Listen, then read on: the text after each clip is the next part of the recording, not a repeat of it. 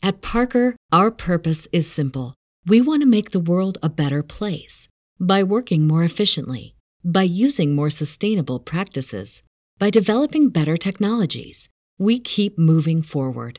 With each new idea, innovation, and partnership, we're one step closer to fulfilling our purpose every single day. To find out more, visit parker.com/purpose. Parker, engineering your success.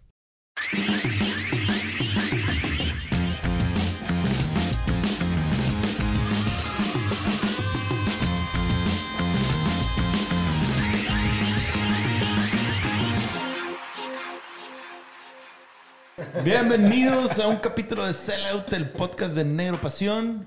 En esta ocasión tenemos un invitado personal, digo, un invitado muy especial que yo personalmente conozco desde hace muchos años. Este, Gualberto Elizondo, mejor conocido en el inframundo como el Weber. Este, un amante de los automóviles, conocedor. Este, bueno para la cocina, buen diente, ¿sí? Encargado de, de organizar los miércoles del autoclub por muchos y muchos años. Este, bienvenido, Weber, gracias por estar aquí. Hombre, al contrario, gracias por invitarme. Un honor estar aquí con esta bandita. Gracias, gracias. Para los que conocen al Weber, pues obviamente es un deleite ver su Instagram y ver que tu refri es una mierda y no puedes preparar ni madre lo que enseña. Porque el Weber siempre tiene unas fotos muy matonas. Güey, no eres un Este- San Petrino de verdad si no sabes quién es Weber. A ver, pero de una vez, de una vez arroba Weather Foods para ahorita que están empezando a escucharlo, vean el Instagram, cálense, le ¿qué pongan onda? follow y empiezan a ver qué onda mientras platicamos. Se ven un pinche agasajo ¿Eh? de lo que es una torta de huevo. Este, con chorizo, de veras, qué torta del chavo, ni qué chingados. Las tortas que pone el Weber ahí es otra cosa. Espectacular. Yo, yo me acuerdo de chavo que una vez, de bien chavillo, un tío mío que es muy amigo del Weber nos llevó y creo que el Weber venía a las tortas Sixto, Exacto. que es una torta, güey, que le pone un aguacate entero, un No. huevo duro. No, la del aguacate entero es de la competencia. Ok. Pero me acuerdo que es una torta. Es una torta en margarita Sí. con, con una cama de aguacate suficiente. Y Huevo luego- duro. Huevo duro. y luego lleva jamón, queso de puerco, queso blanco, tomate. Y yo pido una double double. o Double sea, double. doble todo. Todo. Y ahí me acuerdo que había un bote de chiles enteros que decía que eran chiles de amor. Y yo estaba bien morrillo. Y yo, ¿cómo que de amor? Y el vato y me dijo, de mordidas, güey. y desde entonces dije, ay, así que son los chiles de amor, güey. Este, sin albur, ¿verdad? Pero, este, la neta, esas tortas son mágicas y están ahí por tu taller. O el rumbo. Están, sí, están cerca del taller. Está- Sí. Están enfrente del hospital universitario. Ahí te la comes y te mueres enfrente. Exactamente. Pero, este, pero entonces, pero eh, tú empezaste con, o sea, ¿cuál, ¿cuál fue tu primer carrera? ¿De qué te dedicaste primero? ¿Lo de los carros? ¿Eso fue siempre el- tu onda? ¿Y después la onda de la comida o siempre estuvo a la par? O... Desde, desde niño, chavito de tiro, me gustaban mucho los carros a mí, toda la vida. Y natural, porque mi papá, cero, nunca manejó arriba de 80. Era desesperante manejar con él. Y me iba yo a pie de mi casa a donde hubiera carreras. Las primeras carreras eran en el río Santa Catarina, en, que era pura tierra, y era hacían un óvalo y lo corrían en unas cucarachas, que eran unas fortingas, unas 30 hechas como de carreras. ok. Y luego hubo arrancones en, en Cumbres, donde está la... El segundo sector de Cumbres ya era la pura calle. Sí. Y ahí había, había carreras, había carreras en, en la recta de Constitución también. Venían gringos con dragsters y todo. Ah, sí. Sí, estaba, estaba padre eso. Cumbres dice segundo sector es donde hay unas casas en medio. Que no entiendo yo por qué. Antes de eso, ¿no? Antes de eso, ah, ok, porque hay unos güeyes que viven en medio de la avenida como que no se quisieron salir. Donde estaba el mode de antes, en una rotonda. Sí, está medio rara la Antes era rotonda. una rotonda ahí. Ahí La, era- la era más zona más abajo. Ok. Antes de donde está el mode. Ok. Sí, ahí, ahí Cumbre se acababa en el primer sector y el segundo sector lo estaban arreglando y en esas rectas había carreras, había carreras en Constitución, del lado de Constitución, no del lado de Morones. Ok. Arrancaban más o menos ahí por Gonzalitos, era una recta de 400, medían 400 metros y frenaban allá en el cabezón de Venustiano, que ya no existe. Pero allá en el crucero Venustiano había la cabeza de, de Benito Juárez, por eso le decían el cabezón, una cabeza que pareció el Meca. Este, y luego seguí muy de cerca todo lo que podía leer de carreras. Yo era, mi ídolo era Pedro Rodríguez y se mató en el 71, creo. El día que los gringos llegaron a la luna por esas fechas se, se mató. Y yo ya tenía yo libros y periódicos, juntaba los periódicos de las historias de Pedro Rodríguez. Ricardo me tocó más joven, me tocó darme cuenta de la muerte en, en el periódico, porque pues no había otra cosa, ¿verdad? Yo empecé con el 23301, era el número de mi casa, de cinco números. Y era de lujo porque antes eran cuatro. 23301 y luego fue 423301 y luego se- 3423301 y luego 8343 y ahora 81 le pegaron todavía. Órale. Entonces, eh, empezaron a hacer el autódromo de Monterrey. Yo estaba emocionadísimo. Un autódromo.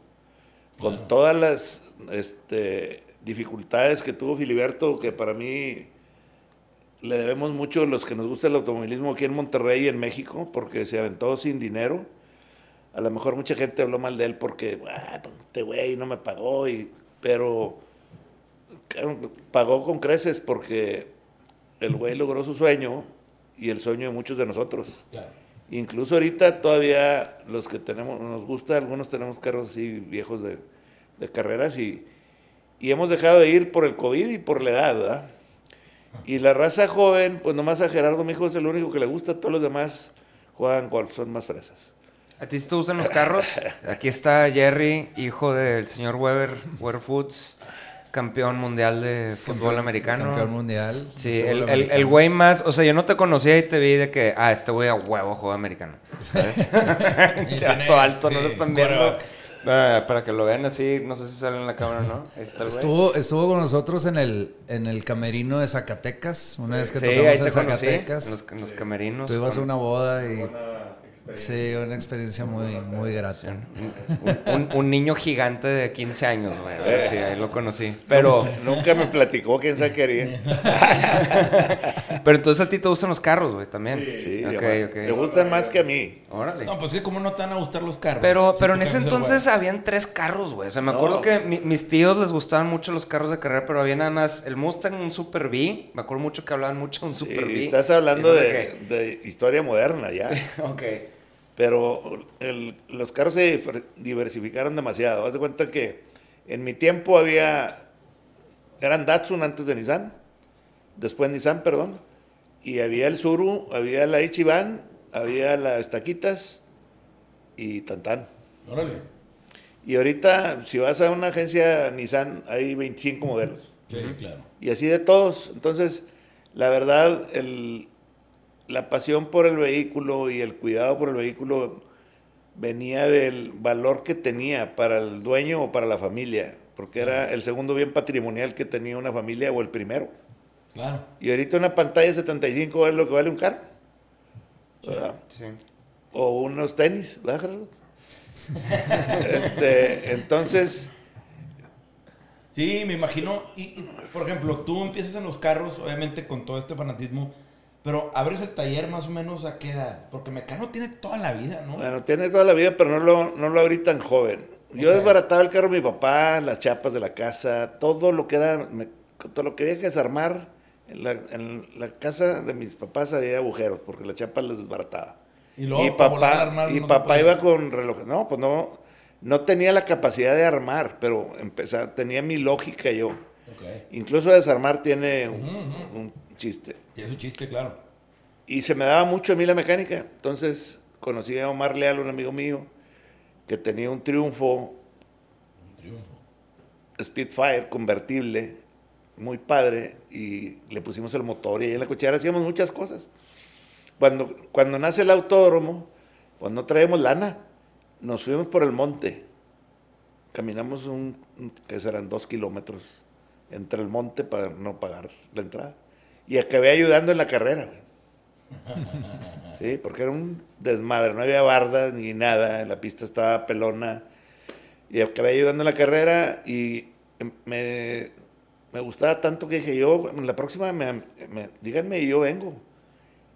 Y llegué a ser jefe de seguridad del autódromo con menos de 20 años. güey. Con madre. Yo con- controlaba todos los bandereros y todo. Todo era mi pasión. Ahí conocí a Filiberto y en unas carreras este, llegó Filiberto con un Mazda, como los que conocemos ahora, pero en aquel tiempo todos eran motores rotativos Wankel, que es un motor muy revolucionario de la época de los 50, 60, que lo pusieron en los Mazdas, en algunos carros alemanes también, porque el diseño es alemán, lo pusieron en los Mazdas y eran unos demonios, porque es, es un motor súper eficiente. Incluso en las carreras tiene que tener la mitad de la cilindrada o algo así para entrar a una categoría. Los 2000 centímetros corren con los Mazdas de 1000 ganaron Le Mans, este, y, y esa, esa noche se queda, se rompe el motor porque se calienta y tenían otro motor de repuesto. Y estaba yo ahí en los pits viendo porque me interesaba mucho el carro ese. Yo había leído mucho del Mazda y me meto al- y, y me pongo ahí y me vengo con ellos y llegamos al taller de Mundo Ayala ahí en el centrito de la del Valle y ahí estaban batallando porque tenía dos distribuidores, no nomás uno, y pues no le entendía a nadie. Y yo pues ya había leído bastante. Y veía que estaban confundidos y dije, yo sé cómo prenderlo. Ay, se burlaron todos de mí. Cinco minutos, dame nomás. Como era Ese- este carro, Hice las conexiones. Ese es un RX100. este tipo, se ve bien, bien feo. Es horrible. es un carro de esa época. Se parece al Datsun 160J, que a lo mejor muchos no se acuerdan, pero es como un hueso de plátano. Sí. Bueno, ese, ese carro lo modificamos un chorro. Y le pusimos alerones y le hicimos muchas cosas.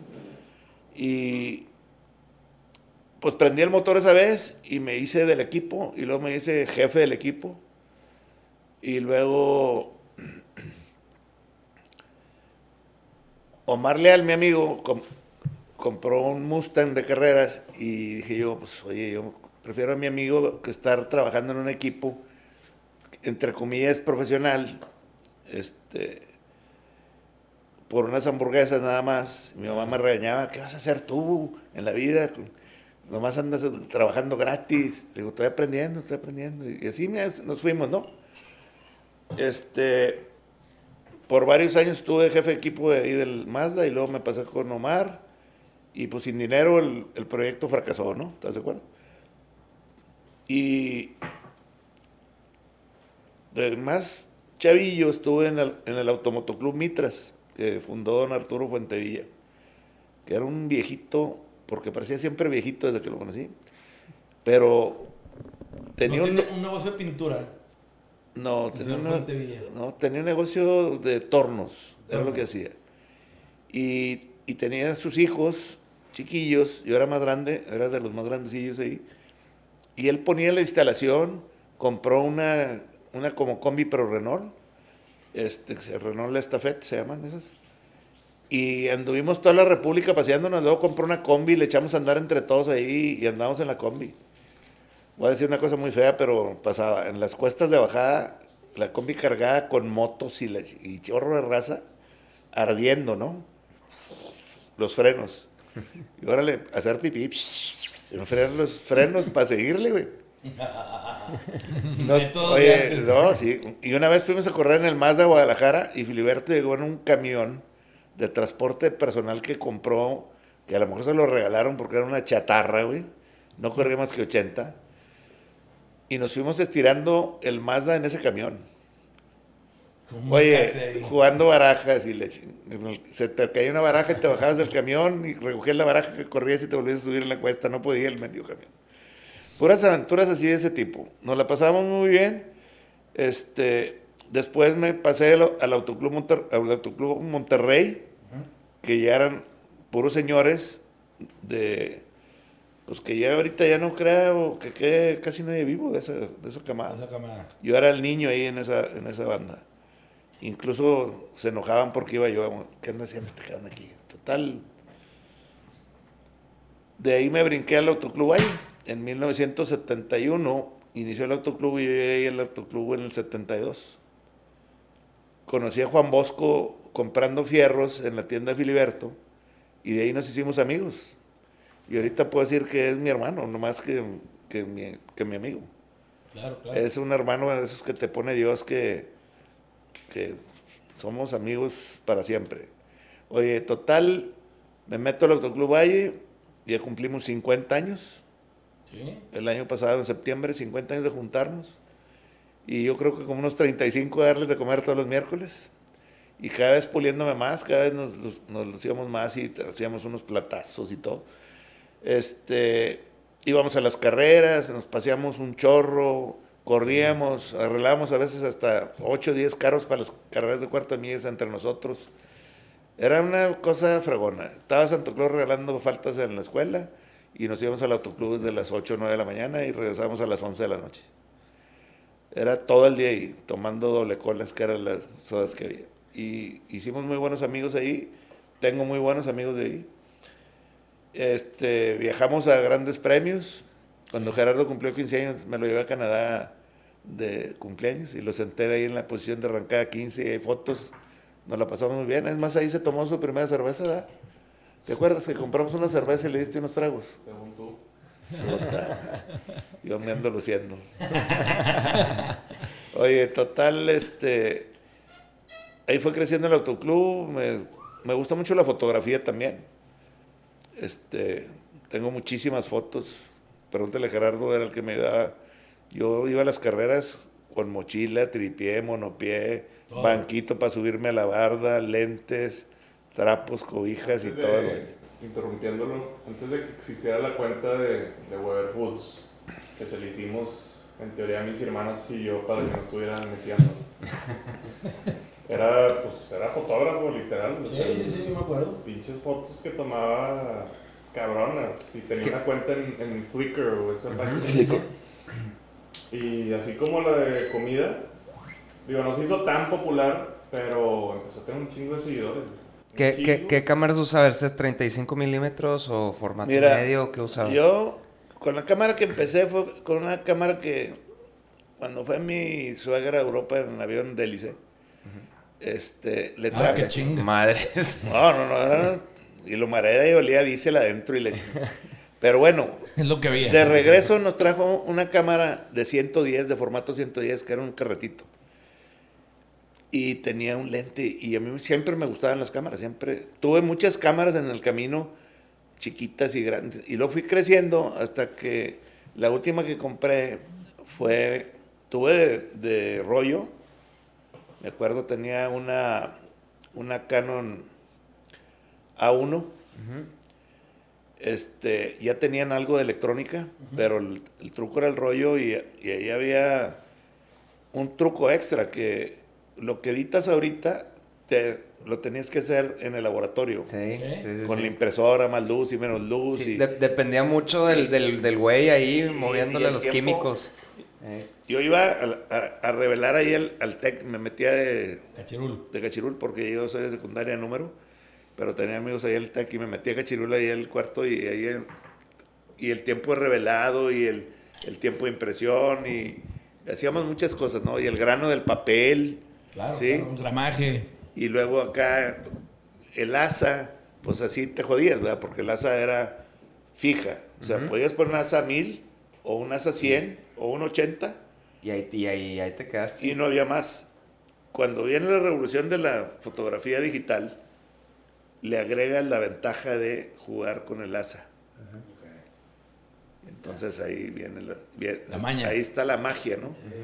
Y luego las cámaras evolucionaron y el sensor, o sea, donde graba la, la imagen, cada vez más grande, cada vez más fregón, y, pero nunca eran compactas y eran bien pesadas. Y a mí, a mí, yo tengo un lente 70-200, que es mi favorito, que son los mejores lentes, es más, vale más caro que la cámara. Pero es un lente pesado, pesa un kilo 300 por ahí. Sí, más la Entonces, cámara más la cámara, pero le falta un, peso extra de las cámaras grandes, grandes que, que traen el motor integrado. Y le da balance, aunque esté más pesada. Entonces yo le compré mi motor, un motor que le acoplabas con baterías y, y- le dabas ese peso que necesitabas para, para balancearla.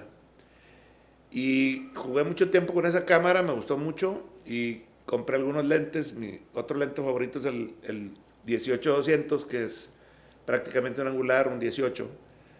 Puedes sacar fotos dentro de un- una recámara 4x4, una pared recargado en la otra. Entonces, O tienes sea, zoom, ventaja. Suma, Sí. sí, suma hasta... Sí, eso- hay dos tipos de lentes, el telefoto y el zoom. El telefoto tiene muchos menos vidrios adentro y es una distancia focal nada más. O sea, puede ser 100, 200, 300, lo que sea, pero de ahí no se mueve. Y el zoom se puede mover, o sea, puedes variar, puedes hacerlo 200 o puedes hacerlo 70. Ya. Pero eso lo haces con una combinación de lentes. Y en una foto, mientras menos vidrios, más fregona. Claro. ¿Ok?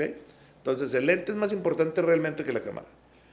Y escoger la luz, que por ejemplo me gusta mucho, tengo muchas fotografías de carros de carreras, que le tomas los vellos de la mano al piloto que está bajando el sacacorchos en Laguna Seca a 150 kilómetros por hora, atrás del vidrio, Madres. mientras que tienes tú la luz.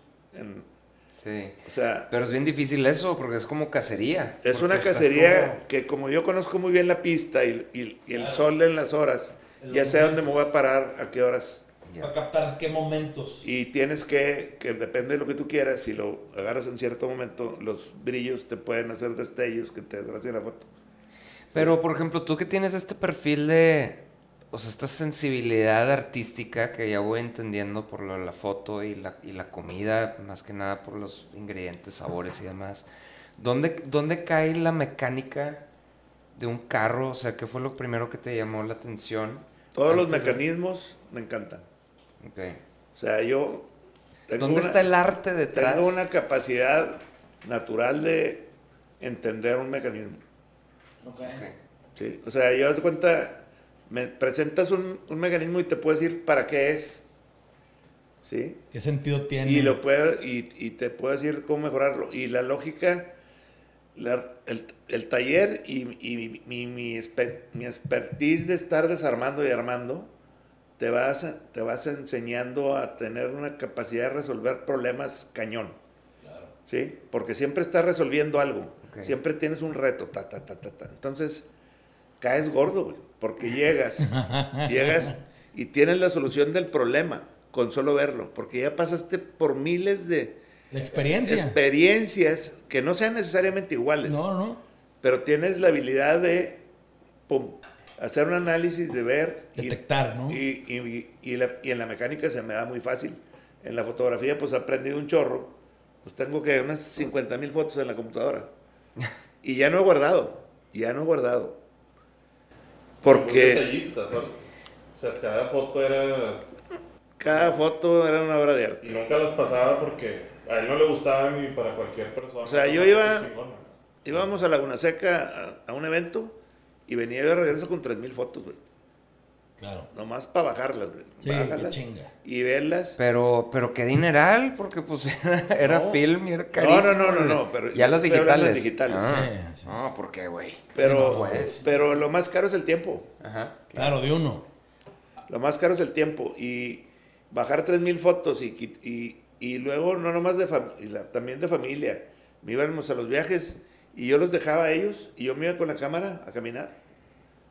Tengo unas de Nueva York increíbles. Hay una que me fascina, que estoy tomando un restaurante que me encantó, que estaba con una luz brutal, en unas mesas blancas y se veía la gente comiendo adentro. Yo estaba enfrente y saco la foto y tomo el restaurante, me retrato yo en el vidrio del restaurante, se refleja en el, en el vidrio del restaurante mi, mi figura y se hace una composición con el vidrio de atrás, que luego vi la foto y dije, es más, ahorita estoy chinito. Me la mamé. Sí, sí Sí, te entiendo, o sea, sí te pero entiendo. fue algo, fue algo circunstancial. Pero no tanto, porque has tomado tantas fotos que empiezas a, a ser muy observador. Gerardo se da cuenta del taller. Voy caminando en el taller y veo un detallito. Oye, ¿por qué no vieron esto? ¿Por qué no ves? Te vas haciendo así, güey. clínico, ¿no? Te vas, a- te vas haciendo así porque soy muy... Pero en la comedia eres igual. También. A mí me ha tocado ver cómo el, el Weber comanda el autoclub. Yo he sido muy afortunado, un hermano de mi papá, un saludo a mi tío Fer, que es parte de los miembros de toda la vida del autoclub. Este, y algo que yo comparto mucho con él es este hobby de los carros y yo siempre fui muy pegado con él y pues por eso desde muy chavo conozco al Weber. Pero ver cómo Weber llega al autoclub temprano, se manda el menú que diseña el Weber, obviamente Weber se encarga de comandar a la tropa y llega y hay un equipo ¿no? que apoya al Weber, que tienen ya muchos años con Juan Bosco y, y con, con el, pues, toda la raza del autoclub, ¿no?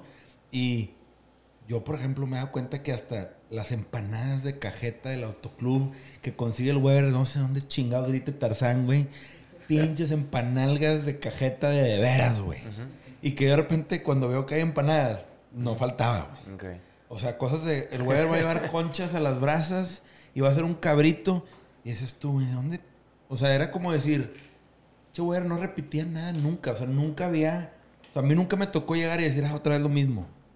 Sí. Nunca, güey. Sí, te hiciste una fama en cabrón. Que ahora dices, mantén ese tema. Y Sí. ahora lo traduces a que hay un montón de palabras exigentes porque el autoclub está muy variado, ¿verdad? Sí, Mucha claro. personalidad, mucho artista, ¿no? Este, y aparte de todas las generaciones, digo, Jerry y yo, pues que somos de los más chicos que nos ha tocado ir ahí, este, pero había señores ya bien grandes, ¿verdad? Sí. Y, y, pues obviamente muy buena madreada, pero también ellos los veías comer y decías, puta, estos vatos están aventándose el manjar de su semana, güey. Este, pero luego hablaban de carros y encontrabas unas conversaciones de pinches viejos leídos de carros y empezaban a madrearse de motores. No, ese este tiene dos árboles de leña, no es cierto, y era marca tal y las bujías que usaba este motor y se ponían a darse con todo, ¿eh? Y decías, ¿de dónde chingados se acuerdan? Una y dos, ¿dónde chingados aprendieron? Como dice el Weber, no había mucha acceso a la información. había, ¿verdad? fíjate, pues ahí eh, fuimos evolucionando y, y me salí yo del equipo de Beto Jiménez, porque Beto era el piloto. Cuando Beto se va a Europa a correr Fórmula 3, porque estaría Ajá. tirando grande, dijo, vámonos a, vámonos a Europa. Le dije, no, güey, yo ya tengo, me, me casé de 29, güey, que era grandísimo. En ese entonces, época. no Todos se casaban de 23, 21. Ya te habías quedado. El último Oye, vagón del tren, ya, y güey. luego, este, deseché esa oportunidad, deseché una de 24 horas de Daytona también con el No Mazda, mames. Porque eso ya había pasado, güey. ya, ya me, ya traía novia, pues tienes que casarte algún día, ¿verdad, Jerry? Este, y, y Espérate, que, aplícala, aplícala. oye, y luego, ¿Cómo? oye, Por el civil. No, no se casen nunca, chavos. Perdón, perdón. Eso es otro Oye, tema otro. total, platicando un día con... Yo trabajaba, trabajaba en la universidad, en, en mantenimiento, era el jefe de mantenimiento en la universidad. Bueno, más bien en la facultad de mecánica. De mecánica. Ahí aprendí mucho también. Sí, pues con los ¿Verdad? maestros de antes también, ¿verdad? Este, y total, un día platicando con Juan Bosco, me dice, vamos a poner un taller, güey. Y le digo, yo, ¿para qué, ¿para qué quieres ponerte un taller, cabrón? ¿Estás de acuerdo? Y entonces me dice, pues para empujarte, güey, porque quiero que, ponga- que tengas un taller, ese, es- ese es lo tuyo, güey. Sí, pues sí. Oye, y nos, abusado. y nos asociamos y órale a darle. y eran tú y él al principio. Éramos los dos y ¿Qué año fue esto? en el 86. Empezamos 8-5. Ya. Y yo ya estaba casado, tenía 35 años en ese tiempo, 36 por ahí. Y había trabajado mucho tiempo. En, luego trabajé en un programa del municipio para organizarle todos los vehículos y cosas así. Pero empecé con el taller y gracias a Dios fue muy bien, fue creciendo. Luego nació CAR, ahí éramos socios Juan, Fer, tu tío y yo. Y finalmente Cara automotriz, que está al lado, que es Sí, de hojalatería y de hojalatería y pintura. Y, y ahí, un día yo, yo eh, compartía lo que me ganaba con Juan y un día me dijo, ya está, ya me pagaste lo que yo puse, ya, Ahí es- muere. ahí muere. No sé si fue así o no, pero ahí murió y, y desde entonces Mecano está jalando desde el, no sé, tiene 36 o Y en 37 el mismo años. lugar. En el mismo esa lugar. Ahí en Fidel Velázquez. Sí, eh, me acuerdo que mi primer cliente fue Vinicio García, un beisbolista muy famoso, Ok. que jugó con la liga pequeña aquella que ganaron, Sí, los de los famosos. de los famosos, Sí, claro, claro. Los los, campeones, los, niños campeones. los niños campeones. gigantes. Él, Sí, él era- claro, él fue mi primer cliente. Claro, claro. Y claro. luego, pues mis amigos y, y fue creciendo ahí. Y me acuerdo que en la avenida Fidel Velázquez era de dos carriles y ya dos de regreso sin camellón. Ay, güey. Aquellos ayeres. Sí, entonces el taller era gigante. De repente nos corren cuatro carriles para acá, para la orilla. Y quedó ya chiquillo, más chico, pero funcional. Y estuvimos trabajando y la verdad es algo que me gusta mucho. En un principio yo llevaba el- la comida un día y comía el lonche de ellos todos los días, pero estaba en el taller ocho, de 8 a 8, porque tenía que hacer las cuentas, no había secretaria ni Sí, nada. era- hay que entrarle al quite. todo ¿no? el trabajo. Y fue creciendo, luego Car, y luego Car era chiquito. Me acuerdo, un día estaba sentado y digo, "Chinga, qué, qué fácil está esto. Está con ganas, no tiene bronca. Y en ese momento se prende un carro. Se sube. Por eso se- les digo, siempre cuando sientes una felicidad de la nada, cuidado. Vale, vale, vale. No, no, no. Ahí vienen los chingazos. Oye, y total se sube un güey y agarra el carro y lo, pensando bien, sacarlo del área de, de donde estaban todos los carros, le da reversa para atrás, como si fuera cuarto de milla, a toda velocidad. Si ha pasado alguien ahí atrás, Se lo lleva. se lo lleva. Total, fue un siniestro pequeño. Luego tuvimos otro más grande que fue un, un huracán que Fidel Velázquez todavía no está, todavía no corría el agua más lejos y se iba por ahí. Sí. Y yo tenía uno- 1.20 de agua en el taller. Ah, La ¿Fue compré- Gilberto qué fue? Pues no me acuerdo si el Gilberto, el, alguno, Uno de los fuertes. uno de los fuertes, a- hace mucho. Y se inundó el taller. No, o sea, las llantas que estaban quitadas de los carros, güey, Flotando. se fueron a la chingada por Fidel Velázquez. Todavía las ando buscando. Imagínate todos los carros y todo mojado, güey. Y enfriega todos a limpiarlos, a como Dios nos da a entender. Sí. Y me acuerdo las heladas, güey, que levántate a las 3 de la mañana a tirarle el agua a todos los carros del taller, güey. Porque se congelaba. Se congelaban y yo sentía una responsabilidad. Oye, estoy despierto, güey. Le voy a decir al cliente, pues ni modo, güey, es un, es un meteorológico, güey. Pues cómo, güey, o sea, Sí, hay una responsabilidad. entonces sí, hay algo ahí que tienes que, y pues échale. Y luego, una vez, el CAR tenía dos niveles. Un nivel bajo y un nivel alto. El terreno. el terreno y el nivel bajo se inundaba. Y me acuerdo una vez que el noticiero en la mañana, crucero de Fidel Velázquez. y- Y ya. Llegué, güey, y estaban los carros hasta los seguros de las puertas. Todos. Como unos 15 carros, hijo. Pues, pues a limpiarlos, güey. Sí, sí, sí. Metimos dos semanas en limpiarlos. La gente era más comprensiva antes, güey. Sí. Ahora la gente ha cambiado mucho, el cliente ha crecido mucho en su exigencia, quiere pagar menos y, y no hay el, el- Es que todo es El- cariño, ¿no? Sí. no hay el cariño por eso. Sí, los bienes materiales también los Sí, carros. sí, y todo, todo. ya, ya todo es diferente. Ahorita, la verdad, la gente compra el carro que le gusta, aunque sea Renault. Digo, no tengo nada contra la marca, pero el Renault aquí en México no es un carro para México. No. Está pensado y diseñado Europa. para otra, Europa, frío, otros climas, otra gente. Sí, otras distancias, otras velocidades de movimiento, ¿no? totalmente. Entonces son carros que aquí se echan a perder. No, y las refacciones tampoco han tenido. No hay No refacciones. hay. o sea, Pero aparte es una- también antes, eh, o sea, todos se conocían, éramos men- era menos gente y valía un poquito más tu reputación, ¿no? Que ahorita, o sea, como no, que pero yo creo que era más personal. Ay, era sí. mucho de llegabas con el Weber y trae una bronca y se volvía como tu solucionador de problemas y te Exacto, sacaba adelante y había una responsabilidad. Ahorita es compras un carro y ya esperas que te lo arreglen sin tener que conocer a nadie. O, no lo arreglas. O no lo arreglas, ¿verdad? Porque ya- uno nuevo. no- Yo me acuerdo que cuando era chavillo, mi papá decía, el carro ya va a cumplir 60 mil kilómetros y hay que anillarlo. Porque se gastaban, porque Sí. los metales y toda la tecnología era pues, vieja y, y los motores no duraban. A los 100 mil kilómetros había que hacer reparación general. Y todos estaban esperando la fecha para hacerlo al carro porque el carro era El ca- el carro. O sea, ah, tenemos un carro. Ahorita, Pero ¿qué, ¿qué piensas de eso ahorita? O sea, tú que estuviste, estás viviendo ahorita 2022, La transformación. Tesla, o sea, te- o sea, Tesla que no pude creer cuando primero me subí en Tesla, dije, ah, su madre, es un cohete esta cosa, güey, o sea, es, es lo único que es. es un Porque cohete. no güey. es carro eso. No es carro, pues es que no es un carro, o sea, no me hacía sentido la aceleración. No.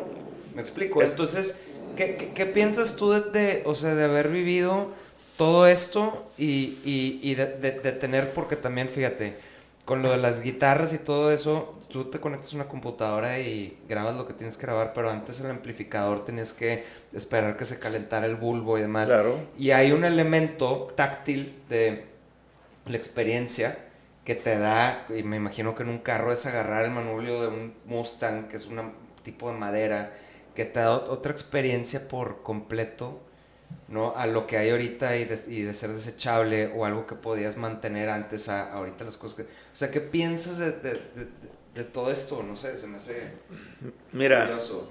Y de trabajar en un Mazda y estarle arreglando. Sí, o sea, pues es que- Y decirles, yo ya leí de este pedo, denme cinco minutos. Es que, que- es que es una filosofía, porque qué cómodo, qué cómodo poder eh, agarrar algo nuevo, desecharlo y un teléfono nuevo y a la chingada. O sea, es como que no se tratan de las cosas, pero hay veces que, y lo acepto, hay veces que, ¿te acuerdas cuando primero compramos instrumentos caros, buenos, te cam- nos cambió la experiencia por completo de tocar y demás, güey? Entonces, hay veces donde la calidad, es que estoy leyendo este libro, perdón, me voy a poner paréntesis, que se llama Zen and the Art of Motorcycle Maintenance. Y, y es de un señor que está, un mecánico, con su hijo, se va de viaje y está arreglando esta moto, pero trata más de la metodología del procedimiento y la filosofía detrás de la mecánica y el porqué de las cosas.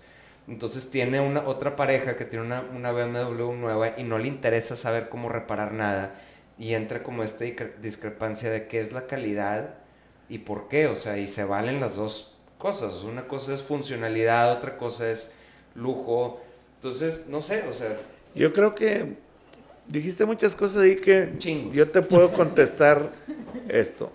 Tienes que vivir máximo cada temporada de tu vida. Yo tengo una ventajona gigante contra ustedes porque yo nací en el 52. ¿Sí? O sea, no había los teléfonos eran de dial, de Sí. número. Tú ahorita le das un, un teléfono a al- alguien de esos y no No sabe qué es. Le das un cassette y no sabe qué hacer. Entonces yo pasé por todo eso y cada, y cada cosa me sorprendía. Pero las personas tienen una capacidad de asombro diferente cada quien. Y esa capacidad de asombro es la que te lleva a que disfrutes las cosas. Si no tienes capacidad de, de asombro, no vas a tener un carro, vas a tener un transporter. ¿sí? Si tú no tienes capacidad de asombro, te vas a comer un hot dog del Super 7 o, un- o una lasaña bien lograda. O sea, todo eso está en base a la persona y la educación que tuvo y la, y la cantidad de esfuerzo que ha generado para tener o obtener lo que está haciendo. Si no tienes capacidad, no tienes el, el- un nivel de esfuerzo en tu vida que te haya dado placeres, nunca vas a apreciar nada. eso es... es- es- Sí, sí, ¿Estás sí. de acuerdo? Nunca lo vas a apreciar. ¿Por qué? Porque no me gustó, güey. Si se te hace fácil, pues no lo aprecias igual. Por ejemplo, ¿cuántos se toman un Vega Sicilia número 5, ta, ta, ta, ta, o un único, o un- y creen que no hay nada para atrás, güey? ¿Un qué, perdón? ¿Qué Vega? Sicilia. Un Vega Sicilia, un vino de, Un vino carísimo. de 5 o Ok. 7 mil pesos la botella. Ah, sí, yo no conozco. Cuando hay, no, te, te digo, es, es un ejemplo así muy... Ah, perro, pura high society. Perdón, ya no sé eso. Oye, Perdón, perdón por interrumpir. Sí, hay pero- gente que, que no prueba a los demás, o sea, Sí, sí, sí, sí. y No, hay... Es que también con los chavillos que les compran de primer carro un pinche carrote, una Range Rover, que sigue de ahí. Lo- yo siempre le digo a mis amigos, oye, que le compro un Audi, un BMW. Le dije, ¿y qué le vas a comprar después, güey? Sí. ¿Con qué se va a satisfacer él? ¿Qué, Sí, ¿qué qué esfuerzo va a tener que hacer para mejorar eso? Lo estás frustrando ahorita, no va a poder hacer nada. Y cuando le toque Sí. comprarse algo, se lo va a llevar la chingada porque no le va a alcanzar ni madre. No, y va va- a tener que echarse un paso para atrás y va a ser horrible. Pero un paso para atrás sin experiencia, Sí, sí, sí. no, no quiero decir la palabra fracaso porque nunca la, nunca, no es de mi vocabulario. Aunque me anda llevando la chingada, no puedo pensar en eso. Pero es muy importante que tengas tú una experiencia de esfuerzo, de lo que sea. Sí. Sí, totalmente. para poder valorar un Land Rover, un BMW o un... Ahorita si me preguntas a mí, ¿qué carro comprarías? A pesar de que me gustan los carros. Pues mi próximo carro yo creo que va a ser una sub, para poderme subir y sentarme A gusto. y bajarme a gusto, porque ahorita traigo un BMW que lo odio. no, no sé ponerle una jaladera para subirme. Sí, ¿verdad? Y, y en realidad están padres los carros y todo, pero ahora fuimos a Durango y Gerardo iba atrás y dijo, es una piedra el asiento. Sí, pues sí, aparte está en grandote este güey, pues obviamente. No, no, pero... ¿Qué, yo qué carro no- comprarías hoy en día? O sea, para la gente que... O sea, Yo- que, es bueno. una buena marca que... ¿Tú yo- traes el GTI blanco todavía o ya no? No, hasta un león. Ah, es que, eh, había un GTI blanco que tenían ustedes bien bonito. Sí. Siempre traías unas madres para las rilas. Hubo un accidente. Se murió. Se murió. Ah, bueno. Es que estaba bien chulo ese güey. Lo salieron. Pero sí, como para un, un neandertal, así como yo, de carros, así que... Yo compraría, primero, en la, en la situación que estamos ahorita, casi todos los carros son muy buenos. Sí, claro. Sobre todo los primeros cuatro años, porque es el tiempo que se llevan de financiamiento normalmente. Y las fábricas quieren que tú vuelvas a comprar la marca. Exactamente. Entonces, va a ser un carro de muy barato mantenimiento los primeros cuatro años y no te va a dar problemas. El que compra de segunda mano ese carro es el que se va a querer colgar, porque el carro tuvo mantenimientos muy esporádicos porque lo que quieren es bajar ese costo. El gringo, que es el mercado más grande, analiza cuánto le cuesta el carro por día. Ok. Así lo compran. En lease también aparte. O sea, y en, también en leasing y terminan y siguen con el que sigue. Entonces buscan los primeros cuatro años muy buenos. Si vas a comprar un carro nuevo, compra el que más te guste. Sin Punto. problema. Aunque sea uno gringo, así de que un Chevy, un Ford, si te comprarías un carro Yo, gringo. yo ahorita creo que la tecnología ya no es ni de los gringos, ni de los japoneses, ni de los alemanes. Pero batallaría mucho para comprar un premium. Yo que arreglo carros, At Parker, our purpose is simple. We want to make the world a better place by working more efficiently, by using more sustainable practices, by developing better technologies. We keep moving forward. With each new idea, innovation, and partnership, we're one step closer to fulfilling our purpose every single day. To find out more, visit parker.com/purpose. Parker, engineering your success. veo los BMWs, los Audis, los Mercedes.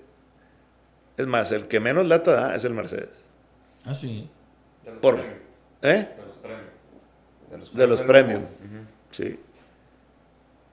Órale. Pero es decepcionante comprarte un BMW que se le pelan las, man- las, las jaladeras de las puertas, que se le caen los botones, Se que, el que se chinga el- el- la transmisión a cada rato, se rompen los motores, gastan un chorro de, de- de aceite, no son este, para nada económicos, aunque den 10 kilómetros por litro, pues los japoneses dan 15 y 16.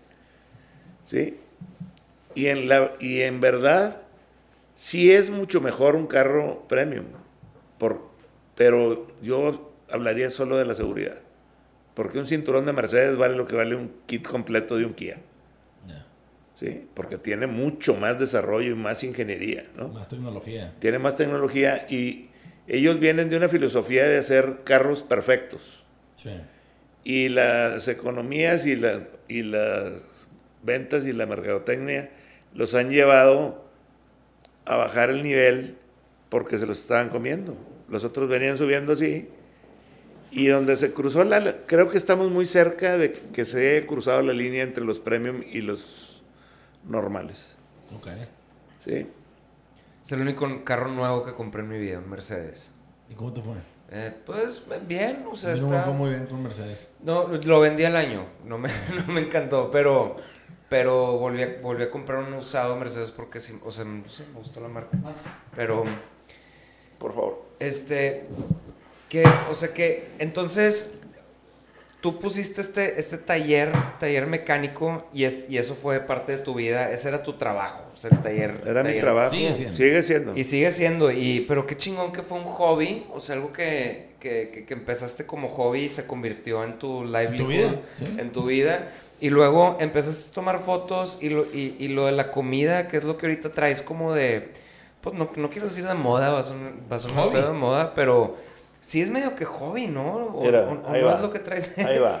Porque Usted no vive de eso, ¿verdad? Digo, no, yo sé, por- o sea, a, a mí me impresionó por Checo, yo vi que, que, que antes de lo de la comida era lo de los carros, te vi con un Mustang ahí, que no sé si tienes un Mustang clásico, y dije, ah, qué chingón, que este, es- no sabía yo que el señor Weber era de carros, porque ahorita tienes la fama de lo de la, la comida. Pues la gente joven, la gente joven, pero la verdad, me- la mayoría de la gente me conoce por, Por los carros. por los carros. Ya. O sea, mediáticamente, pues, la- fue la última. Si yo volteo, es más, te mandé, subo fotos del taller en las historias y tienen 20 mil interacciones, 20 mil este, Views. views. Entonces, no está mal el punto. ¿verdad? Y luego, ahí, ahí les va por qué la cocina me gustó tanto. Siempre me, siempre me interesó, desde muy chiquillo. Luego me di cuenta que yo siempre estaba participando en la cocina de mis abuelas y siempre estaba en el baile. Y seguramente tengo muy desarrollado el olfato y el gusto, porque todos tenemos diferente Claro. nivel de, de apreciación. Y luego yo soy demasiado, demasiado clavado. Entonces, ese es mi problema de vida. sí. Que es un a blessing and a curse. O sea, que es bueno y es malo a la Es- vez, ¿no? sí, más malo que bueno. Porque también el, el, el, el ser... La, la perfección, el- eso te el mata. al detalle, pero también en los carros es bueno, ¿no? Sí, es bueno. Porque pues eres- yo me he visto que es bien... O sea, eres de los pocos que tiene toda la vida en esto, que es muy bien... O sea, tiene muy buena fama mecano por ser bien hechos. Sí. Y creo que eso viene de la filosofía de que, pues, fuiste siempre bien picky con los detalles, ¿no? Y a veces... Sí, que, que a veces la- los mecánicos eran bien marranos o hacían las No, cosas no, y por ejemplo, ahorita si tú vas a, si, si tú vas al taller, es un taller que se ve que es de, ese- de esa época. Claro. Y está así. Y está medio sucio el, res- res- y hay una caja de refacciones y porque también yo, pasamos una época muy difícil cuando la, la temporada de los malitos pesada. Sí. que el único negocio que no era institucional, o sea, Sorianas y esas cosas, de Madero a universidad por Gonzalitos y Fidel Velázquez después, era el mío. Todos los demás cerraron, mataron a la mitad y secuestraron y moches y todo. De- no sé, gracias a Dios, nunca me tocaron a mí. Este, Nunca te pidieron piso, nunca nada. Qué suerte. Nada, la verdad me fue muy bien porque yo, yo le doy mucho a pues, que soy bendecido por Dios por mucho, mi familia, mi todo, todo lo que me ha dado. Este, y ya con lo que me dio estoy pando. Ahorita voy a empezar a sufrir el resto de mi vida y, y, y me agarro de mis cosas padres que he tenido. Pero creo yo que si tú te portas bien y eres buena onda y con todo el mundo lo haces bien, vas haciendo los círculos de seguridad que tienen los malitos. Primero con tu familia, que tus hijos se rodeen de familias así, y vas haciendo unas células a tu alrededor, y luego trata bien a los empleados. Sí, aquí está Gerardo, no me va a dejar mentir. Muchos tienen dos casas y dos carros, y las mujeres trabajan, ellos también, y, y la viven súper bien. No van al seguro ni nada. O sea, Sí, sí, sí, esa es otra célula de seguridad. Claro. Este, que sea sencillo, pues yo iba al taller en un, en un Boxster amarillo y tenía un vintage también que pues vendí porque dije, ¿sabes qué? Todo el mundo dice, bueno, el patrón trae Porsche, ese es Porsche y, y luego van los proveedores y van los clientes y en ese tiempo era un gancho, güey. Dejamos de salir de la carretera y todo. Pero hay una cosa que, que creo que, que me ayudó en ese tiempo fue eso. Y eso viene de que yo tengo una habilidad que mi mamá me decía de socializar muy cabrona. A donde llego, Como la humedad. o sea, llego y, y con todo el mundo me llevo. Soy muy madreador, a veces me la baño, ¿verdad? Me la baño. No, la tu, tu la- tío la- Fer sí. es, es- es- es como cliente mío, Cliente frecuente. cliente frecuente. No, no, de No, todo. pero yo me acuerdo en el autoclub, qué nivel de madreada. No, pues, el está- tío Weber qué bárbaro. O sea, que- O sea, es algo que también es natural. Claro. Pero nunca ofendo, güey. Y Sí, pido sí. disculpas. Y luego la- me he dado cuenta que la gente dice, pues, ¿de qué te estás disculpando, güey? Malo fuera que te aguantaras, güey. No serías el mismo, o sea. Entonces, eso hizo que la cocina tomara un papel importante en el tiempo que me sobra. A veces le dedico extra, pero en el tiempo que me sobra, porque me di cuenta que la- los carros, salíamos a rodar, pues cada quien en su carro, güey, oyendo tu motor, y está muy padre. Y llegas a comer y socializas un rato y te regresas en el carro. Y a, mi familia no la podía subir al carro porque no les interesaba más que a Gerardo. Gerardo manejaba el Porsche. ¿Cuántos años tenías cuando, cuando lo manejaste? Que te lo soltara ahí en la carretera. Los 15 cuando me tomé la primera cheve. los 15. O sea, desde chavillo andaba y lo enseñé a manejar de cambios y maneja, la verdad, todos mis compadres se quedan asombrados en el autódromo. Pues, digo, casi te no estaría mal decirlo porque van a oírlo algún día, que les da una paseada y sí se les da, güey, porque, güey, tiene una habilidad para eso. Mucho mejor que yo. Yo, tenemos, tenemos un prototipo que es de volante derecho, es un Tiga, del 83, muy padre carro, es un prototipo abierto así, y le hicimos un asiento de foam, especial de esos que, para hacer los asientos, para que él pudiera ver, Ok, y de, co- de copiloto con sus cinturones y todo, y su casco y todo. Era un bebito, ¿cuántos años tenías en eso? 12. 12. Como las dos estás manejando un carro en una No, no, pista, no, güey. al lado, al lado, al lado mío.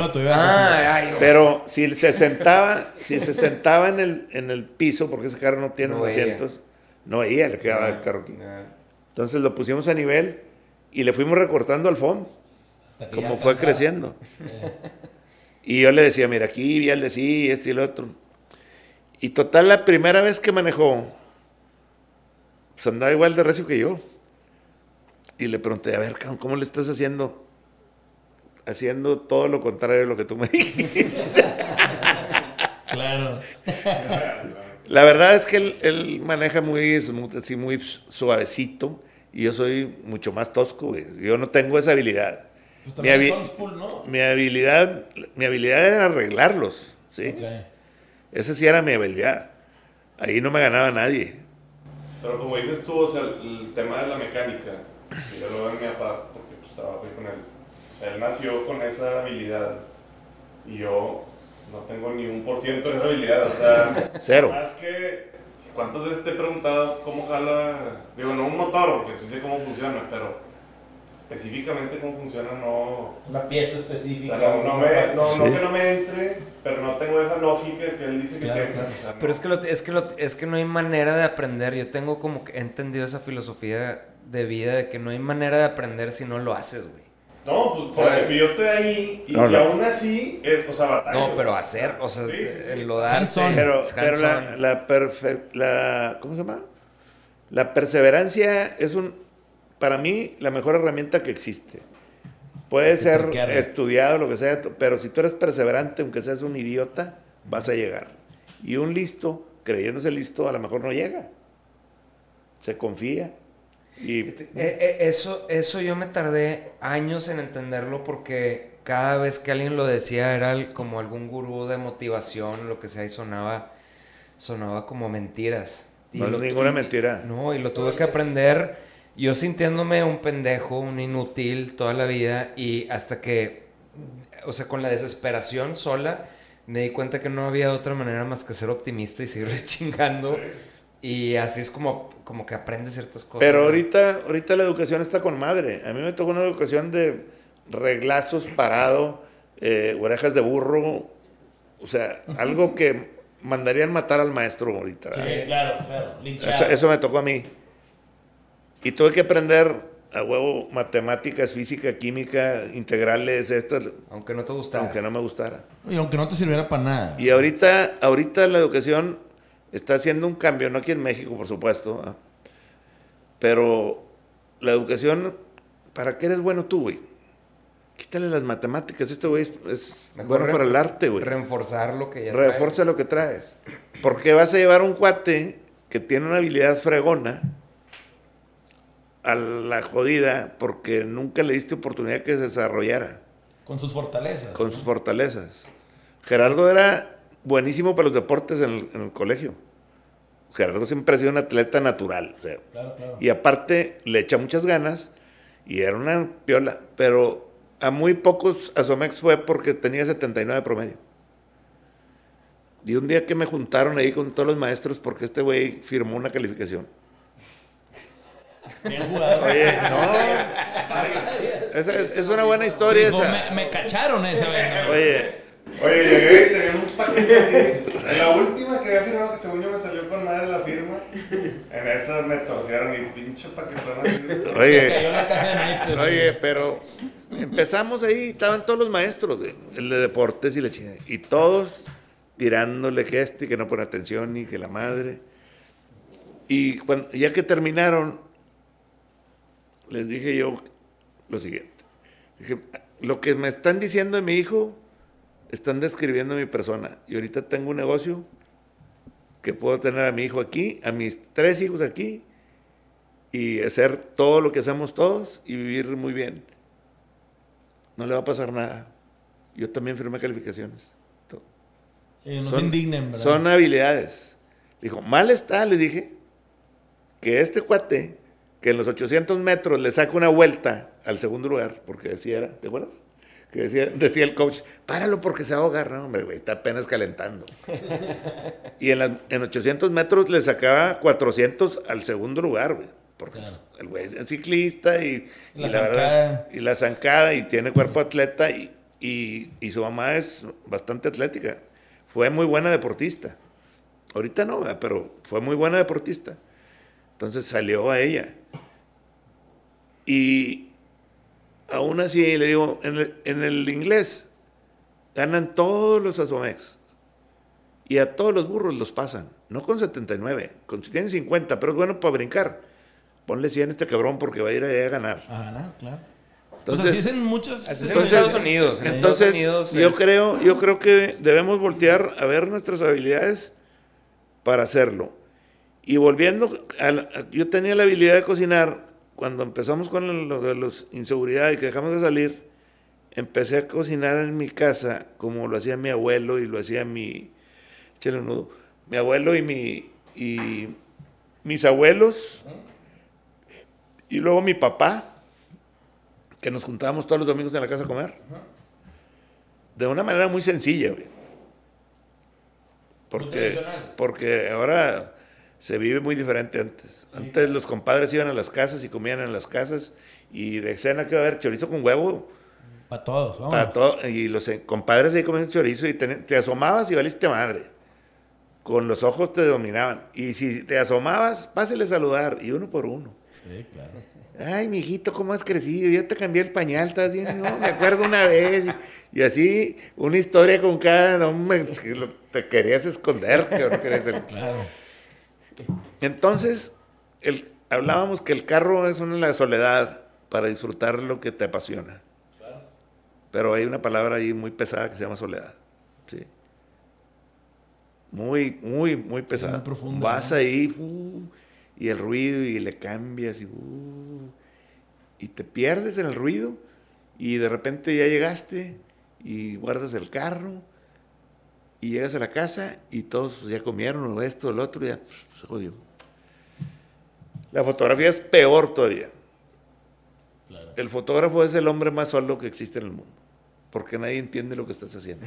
¿Qué está haciendo este pendejo parado aquí en el sol dos horas esperando que empiece la otra categoría? Y tomándole fotos a la categoría anterior para practicar el momento, la la velocidad y revisar fotos y la ching- Y con la cámara grande es el asesino de la fotografía.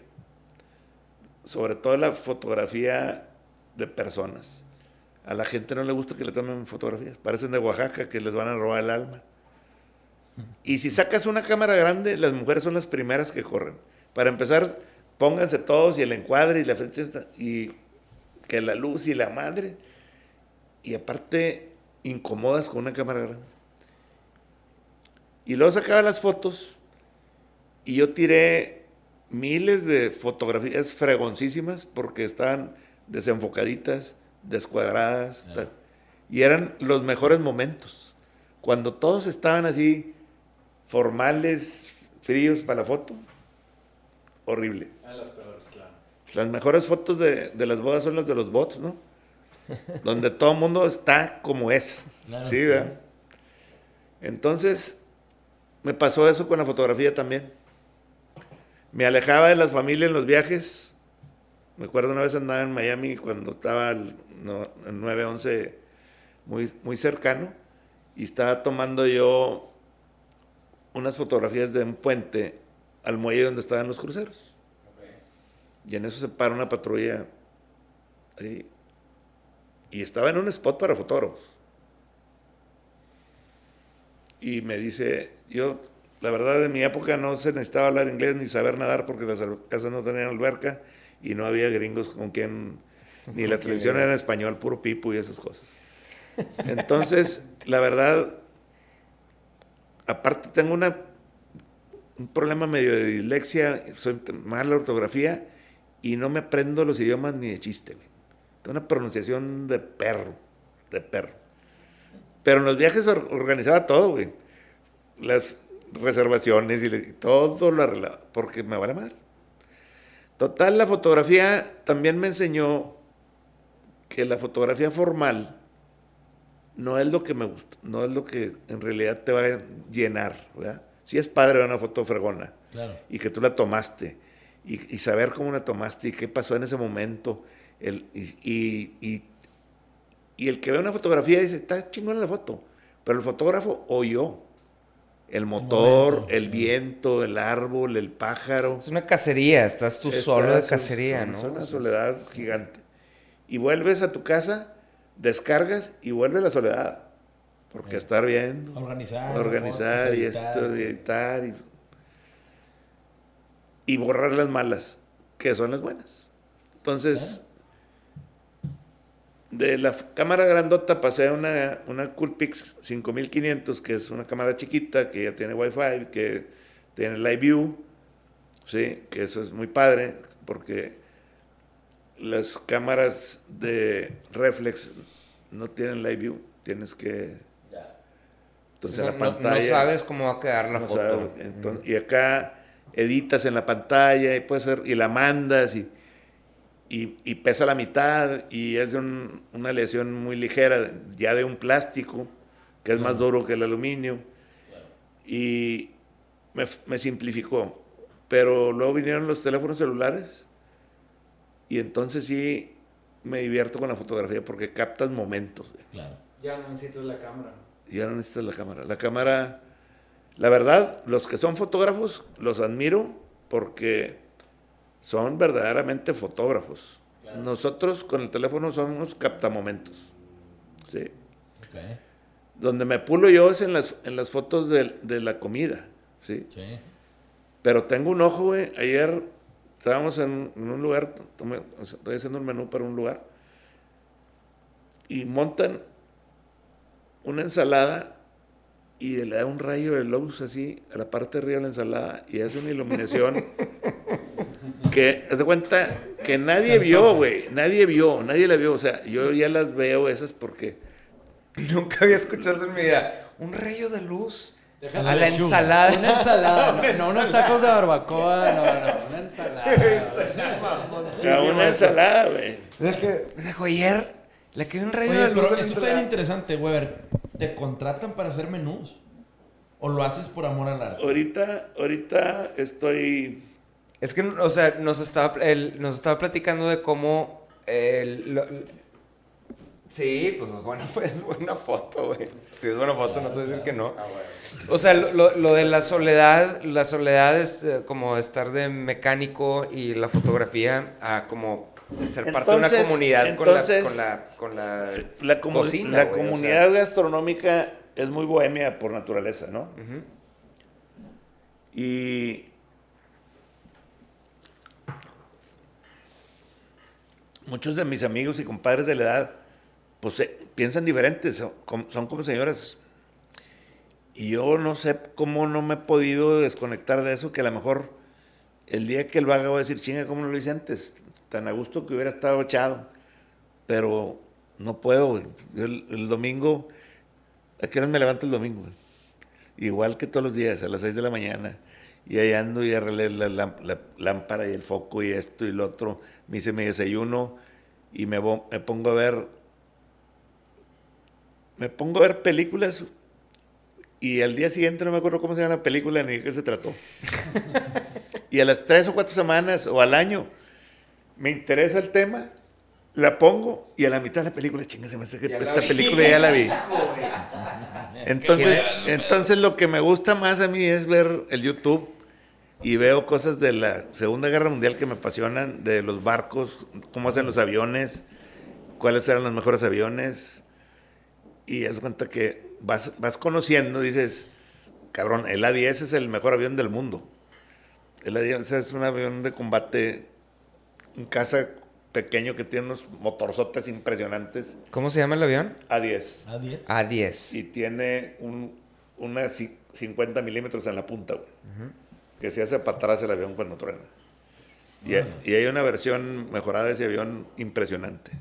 Pero nomás de la Segunda Guerra, porque la primera no te gusta. La primera guerra no me gusta porque no tiene tecnología.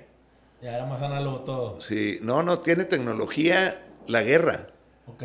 O sea, los pinches tanques eran una mamada. o sea, no- Yeah. Caminaban 10 kilómetros y se le acababa la gasolina y era... Pero pues todos estaban en la misma Sí, condición. sí, sí. Estaba Entonces la guerra era igual. Me gustan también mucho las de, de las historias de, de Troya y de todo eso me, me gusta de madre, mucho. Y, y veo muchos documentales, güey. Me gusta mucho cómo hicieron esto, lo otro. Todo eso me, me fascina. Entonces veo eso y me entretengo un chorro. Eh, pero volviendo al tema, porque ya nos hemos perdido muchas veces, la cocina es comunidad, güey. Claro. Y ha sido comunidad en mi familia. O sea, el domingo llegan a las 2 y se van a las 7, güey. Son 5 horas de bateo. Y están comiendo y corriendo y atrás y adentro y se van al jardín atrás y adelante. Mi mujer que no le gusta el, el- el zancudo, se quieren quedar adentro, pues ya no cabemos adentro, ya somos muchos. Y deportes diferentes, y, y- pero estás en comunidad, güey. Y es prácticamente el mismo plato para todos, aunque soy un poco chiflador porque a mi mujer le gusta la carne más magra, a otros con más grasa, a unos picantes, a otros no. Este, pero comemos lo mismo y comentamos de lo mismo. Ya les estoy dando salchichas rojas a, la- a mis nietas y... ¡Ah, con esas salchichas rojas! ¡Qué mugrero! Espérate, el cereal ese que le das tú está peor que... O sea, trae más química un cereal americano, de esos de caja del- de... Vale Sí, un dineral, güey. ¿Qué, qué- qué trae canela eso? No trae nada. Los hacen en farmacias del ahorro esos. Oye, tío, ahorita mencioné tacos de barbacoa del rayito de luz porque me acuerdo una vez que subiste una, este, un plato de los tacos de barbacoa de los Milo, que también, bueno, Ah, al bueno. menos son mis favoritos, Claro. creo que también pueden ser. Taco de barbacoa. Sí, de los Cortines. Este, pero se le veía el grano de sal, la- el cilantro, la cebolla. Es que pues, todo el mundo, obviamente, que antojas a todo tu Instagram con esas fotos. Y pues sí, pues, es toda la experiencia que tienes de tomar fotos. Y, Y eso, esa experiencia la transporté al teléfono. El teléfono te ayuda mucho. Editas en el teléfono muy bien. ¿Sí? Y yo transmito mi experiencia visual, porque no todos vemos igual. güey. Tú ves con otros colores, Sí. ¿sí? Y otros enfoques. Y tienes otra, otra necesidad de ver en la misma fotografía te gustan los árboles, a este le gusta el zacate, a aquel le vio el pájaro, el otro vio el encuadre. O sea, todo eso es una cosa muy, muy personal, ¿sí? Que, que no debes dejarte llevar por la corriente. Y ahorita, perdonando la expresión, pero el tren del mame es el número uno. ¿Qué es lo que hay que mamar ahorita? Y todos van atrás de eso sin que lo conozcan, les interese o lo que sea. Totalmente. Ahorita el air fryer. ¡A la madre! Sí, no mames. Y, oye, y meten, no he un- caído, oye, y no meten, y meten unos ribeyes ahí. Che. Y sacan un mugrero, güey, porque no hay caramelización, no hay ningún sabor, ni No, nada. es güey. como- un huevo duro en la air fryer. Qué mugrero, güey. Es- Pero ¿para qué es un huevo duro, güey? Pues, No sé, la que la cagué. No sé, perdón. La, la, la de la pres- de presión, esa sí jala muy bien para el huevo duro. ¿Sabes? Pero... Pero, a ver, ¿cuánto te tardaste en la, en la olla de presión en hacerlo? Es que no, te digo por qué en la de la presión está chido, porque lo puedo escarapelar bien rápido. Si lo hago en el, en el sartén normal, no. Bueno, que- procesos. No, pero hacer un huevo duro pa, es tardado. Un huevo- que rápido, pero no. Un huevo duro, lo máximo que se tarda es 7 minutos. No es cierto. Tienes que hervir el agua, 15. poner el huevo, esperar a que se enfríe porque no puedes pelar. Ah, bueno, porque tú no tienes esa capacidad. Pero Así somos todos. hay, hay, oye, hay, ma- Todos menos tú. hay, ma- hay mañas, hay mañas. Por ejemplo, la olla de presión es exactamente el mismo proceso y se va a tardar lo mismo en calentarse y vas a subir la temperatura altísima y seguramente la clara te va a quedar bien firme y la llama cruda porque es muy rápido el proceso, porque la temperatura es altísima, estás hablando de vapor adentro, a presión. Sí, o sea, cocinar a presión es en un huevo a lo mejor la décima parte en un- que en una vasija o, o la quinta parte. ¿Sí?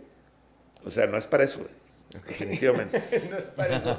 Ya sé. Pero, pero funciona, func- o sea, funciona bien, güey. Ah, no, el air fryer también funciona. Oye, es la sí, primera vez que oigo a alguien que hizo, podías patentarlo, ¿eh?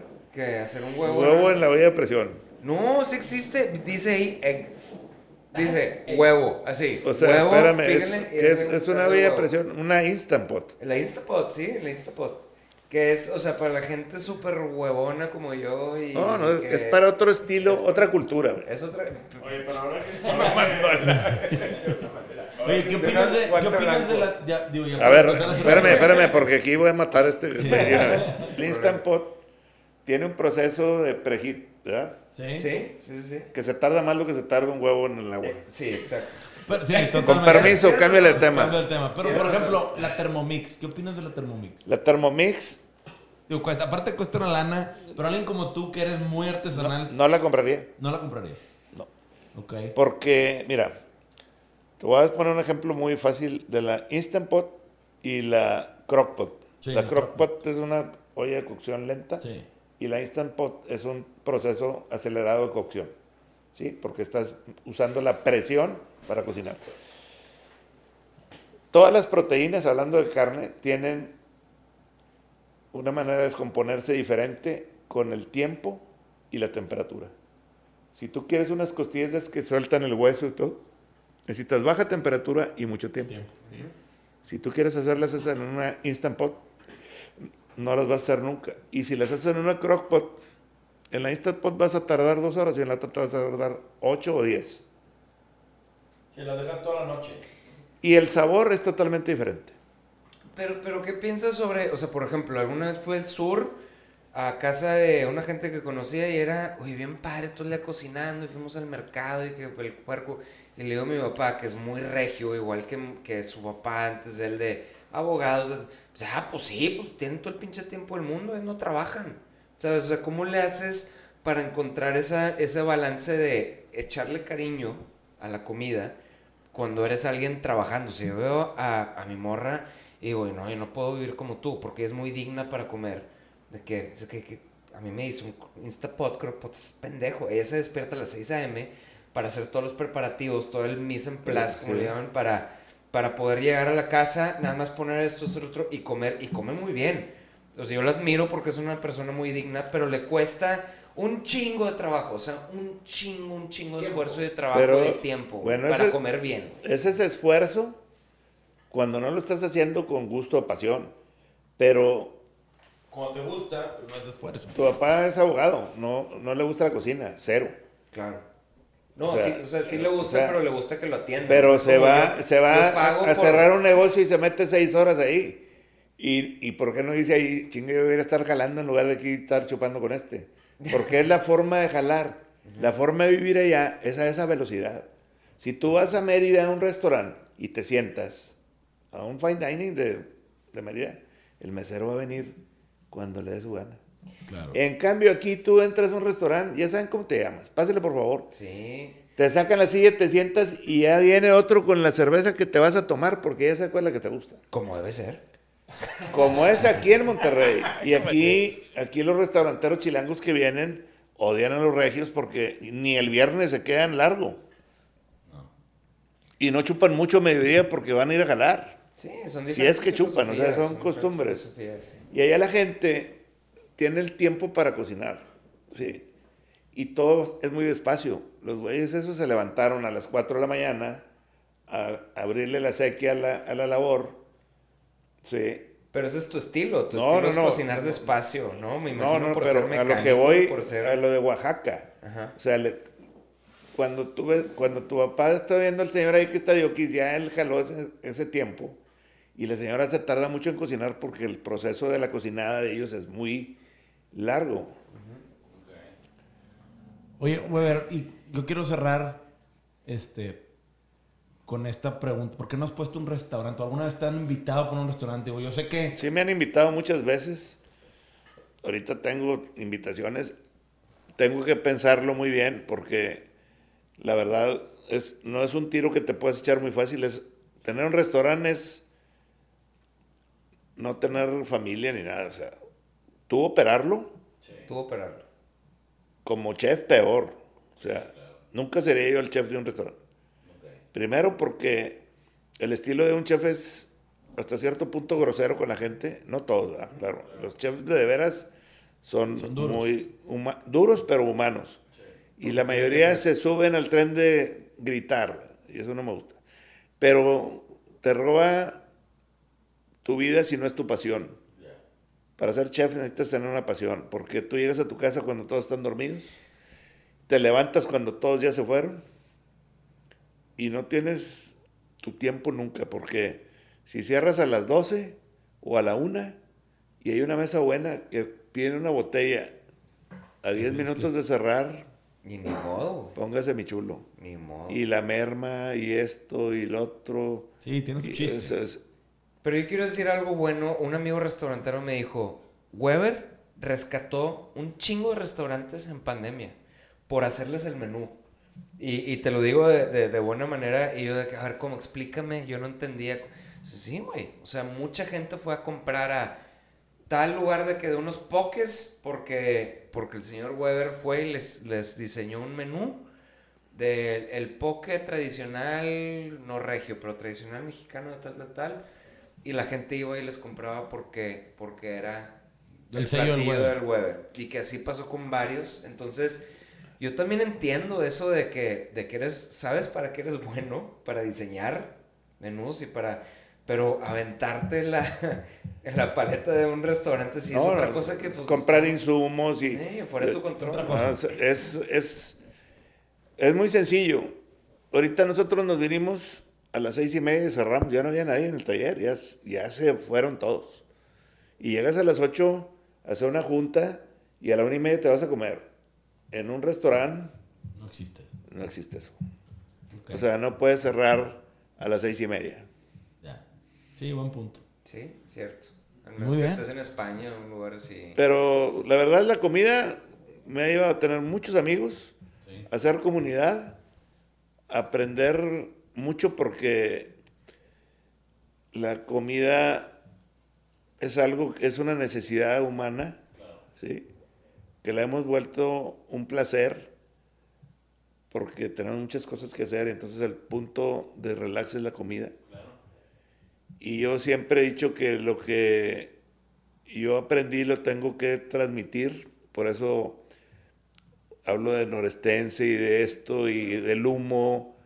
Y mis platillos les gusta a la gente porque yo tuve la experiencia de vivir mi niñez en- con estufas de leña y, y mucha leña y lumbre y carbón, como fue la humanidad hasta esa fecha. O sea, todos los veganos que dicen que no, la carne, que les traen en su ADN comer carne. Claro. Es. Quemada. Esto es biológico. O sea, o sea, 200,000, O sea, 300,000 los pájaros vuelan porque sus antepasados empezaron a volar y volar y volar. y ahora desde que nacen ya saben volar. Nosotros desde que nacemos estamos preparados y hechos para comer carne y cocinada con el, el olor a humo. Te fascina, te recuerda.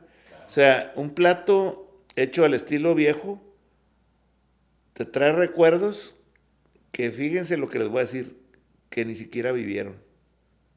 Son recuerdos de la humanidad. güey. Claro.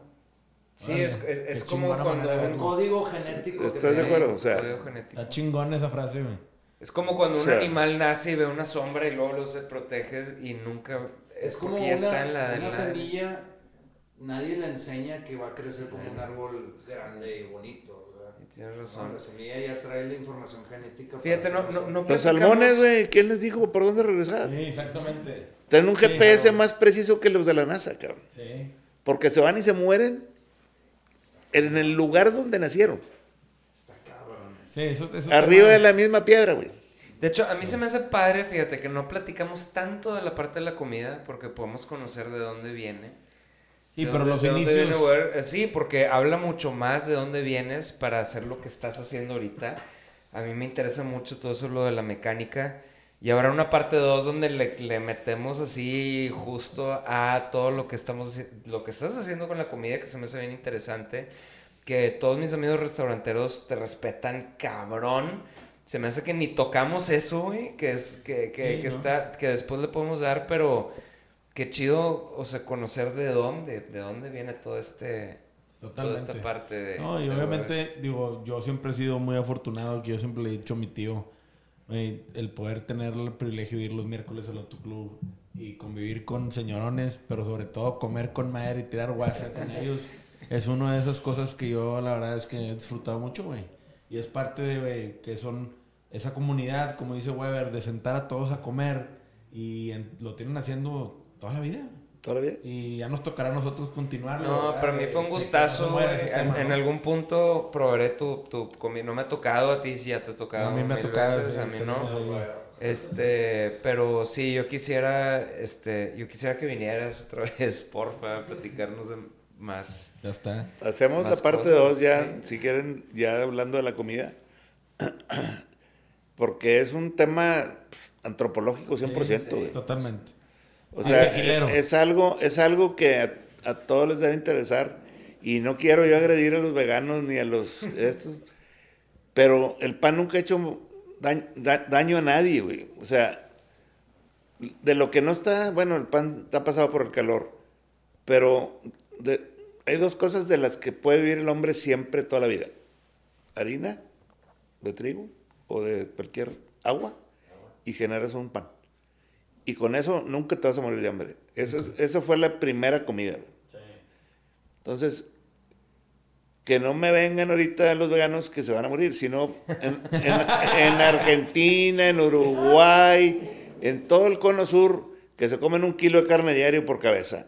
Nadie se ha muerto, güey. Sí, Nadie exactamente. Absolutamente.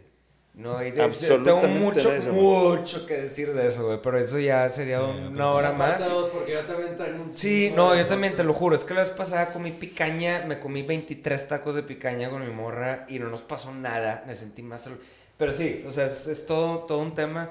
Pero no sé si quieras eh, algo más que agregar o con que dejar como el, el- al público que nos vaya a escuchar o la raza restaurantera. We- arroba Weber Foods en Instagram. Dense un agasajo. Les va a llevar la chingada porque se van a dar cuenta que están bien puñetas para todo lo que es referente a la comida. No, no. Este, Se le va a yo, enojar todo. Sí, yo lo veo, me. Para la gente que no sabe, el señor Weber es muy admirado por todos los restauranteros chefs en todo México. Este, por si no sabían, échense un clavado. Va a haber una parte 2 donde platicamos ya más del- de la comida y Agradecerte pues, por el tiempo, sí, güey. agradecerte mucho. Muchas porque- gracias A por darte la por la vuelta. invitación. Este, y esto fue Muy- un capítulo de Sellout, el podcast de Negro Pasión, negropasión.com. All right. All right. Yeah.